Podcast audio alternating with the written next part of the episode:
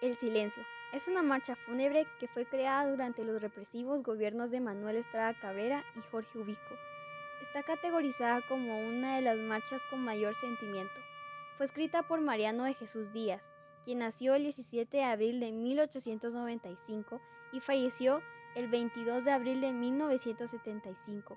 Compuso varias marchas en su vida, lo que hizo que al momento de su muerte la prensa la categorizara como el maestro de los maestros de la composición y la música.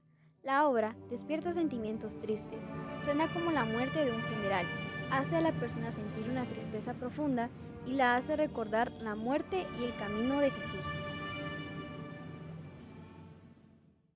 El ferrocarril de los Altos. Esta obra fue escrita por Domingo Betancourt Mazariegos, un famoso compositor quetzalteco que nació el 20 de diciembre de 1906 y falleció el 29 de febrero de 1980.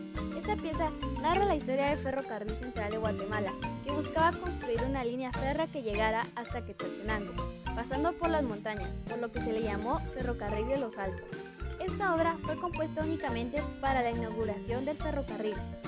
Esta pieza logra emitir un orgullo y felicidad al momento de escucharla, pues nos permite escuchar el motor del ferrocarril en su viaje y hacernos viajar en el tiempo que pasaba, creando nostalgia a los que vivieron en esa época.